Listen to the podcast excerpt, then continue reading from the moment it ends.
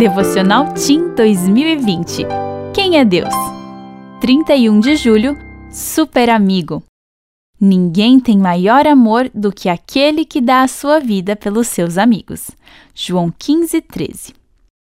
Ao saber que seu amigo Jonah sofria de uma doença rara no fígado, Dylan Siegel, aos seis anos, resolveu escrever um livro. Colocou a ideia em prática, ilustrou sua obra e pediu ajuda da mãe para tirar cópias e vender os exemplares. O livro, com o título É Tão Chocolate, foi todo escrito e desenhado à mão. As vendas já arrecadaram mais de um milhão de dólares e tudo foi revertido para o estudo sobre a doença de Jonah. Você já fez algo parecido por alguém? Dylan fez tudo o que estava ao seu alcance para ajudar um amigo. Com apenas seis anos, o livro era o melhor que ele podia fazer.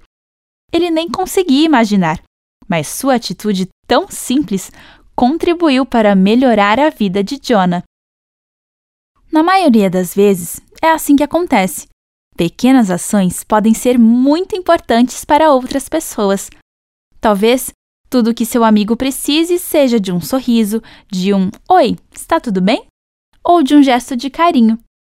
Isso não custa nada para você, mas pode fazer uma diferença enorme para ele. Deus sabia que precisava fazer algo por nós. E ele fez. Entregou seu filho para morrer na cruz em nosso lugar. Isso foi a maior demonstração de amor que alguém poderia dar. Ele provou que é nosso amigo, entregando o que havia de melhor para nos salvar. Seja amigo dele também. Entregue seu coração a ele. Tenha certeza, isso é o melhor que você pode fazer. O que você pode fazer por um amigo hoje?